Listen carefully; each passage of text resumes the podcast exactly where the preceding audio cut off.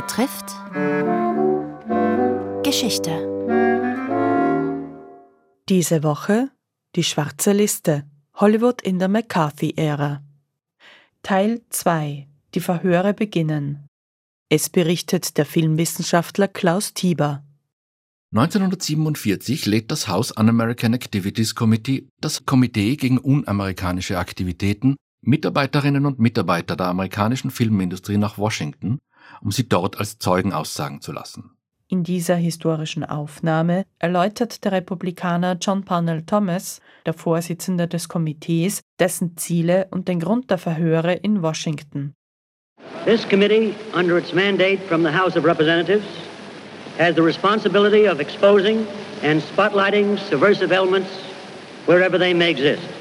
Unter dem ihm vom Repräsentantenhaus erteilten Mandat hat dieses Komitee für unamerikanische Umtriebe die verantwortungsvolle Aufgabe, subversive Elemente aufzuspüren und sie ins Licht der Öffentlichkeit zu rücken. Es stand zu erwarten, dass derartige Elemente alles versuchen würden, um in einer Industrie Fuß zu fassen, deren Möglichkeiten auf den Gebieten der Erziehung und der Propaganda nahezu unbegrenzt sind. Das Komitee bekundet seine feste Absicht, die Vernehmungen fair und unvoreingenommen durchzuführen. Wir haben Zeugen für und gegen unsere Annahme von einer kommunistischen Unterwanderung der Filmindustrie in Hollywood vorgeladen. Wir suchen nichts als die Wahrheit. Zunächst werden sogenannte Friendly Witnesses, freundliche Zeugen, gehört. Schauspielerinnen, Regisseure und Produzenten, welche die These der kommunistischen Unterwanderung bestätigen sollen. Walt Disney, Gary Cooper und andere sprechen vage über einen kommunistischen Einfluss, und konkret über Personen, welche ihrer Meinung nach Kommunisten seien. Nach diesem Auftakt wurden schließlich jene Personen vorgeladen, von denen das Komitee wusste, dass sie Mitglieder der amerikanischen kommunistischen Partei waren oder sind. Das Komitee hatte zunächst eine Liste von 19 Personen, die sie schließlich auf elf reduzierte. Bertolt Brecht wurde befragt, verneinte die Frage zur Zugehörigkeit zur kommunistischen Partei und verließ die USA. Da waren es nur noch zehn. Diese als Hollywood Ten bekannt gewordenen Männer waren fast ausnahmslos Drehbuchautoren. Es waren dies Oliver Bessie, Herbert Bieberman, Lester Cole, Edward Midrick, Ring Lardner Jr., John Howard Lawson, Albert Maltz, Samuel Ornitz, Adrian Scott und Dalton Trumbo. Gemeinsam beschlossen die Zehn, die Frage nach der Parteizugehörigkeit nicht zu beantworten. Sie argumentierten mit dem ersten Zusatz zur amerikanischen Verfassung, der Meinungsfreiheit. Zur Unterstützung der Zehn und um gegen die Anhörungen zu protestieren, bildete sich das Committee for the First Amendment, das Komitee zur Rettung und Aufrechterhaltung des ersten Zusatzes, dem unter anderem Humphrey Bogart, Catherine Hepburn oder Gene Kelly angehörten.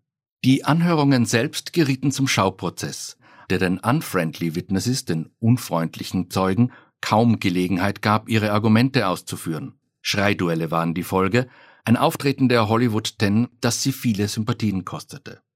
Während die wichtigsten Medien des Landes zuvor dem Komitee noch kritisch und ablehnend gegenüberstanden, schien sich das Blatt nun zu wenden.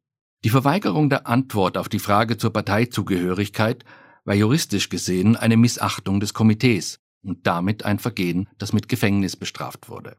Die zehn wurden denn auch wegen Missachtung des Komitees angeklagt, verurteilt und mussten hinter Gitter. Die Mitgliedschaft zur Kommunistischen Partei selbst war zu diesem Zeitpunkt legal. Diese Konsequenzen waren den Hollywood Ten bewusst. Sie waren jedoch davon überzeugt, dass ihnen vor Gericht mit ihrer Berufung auf den ersten Zusatz der Verfassung Recht gegeben würde. Eine Fehleinschätzung, wie sich herausstellte.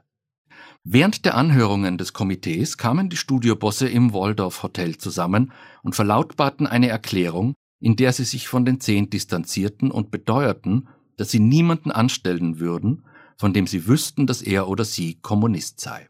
Das war der Beginn der schwarzen Liste. Sie hörten den zweiten Teil der Reihe Die schwarze Liste Hollywood in der McCarthy-Ära. Erzählt von Klaus Tieber, Filmwissenschaftler am Institut für Theater, Film und Medienwissenschaft der Universität Wien. Gestaltung Barbara Wolfing, Redaktion Robert Weichinger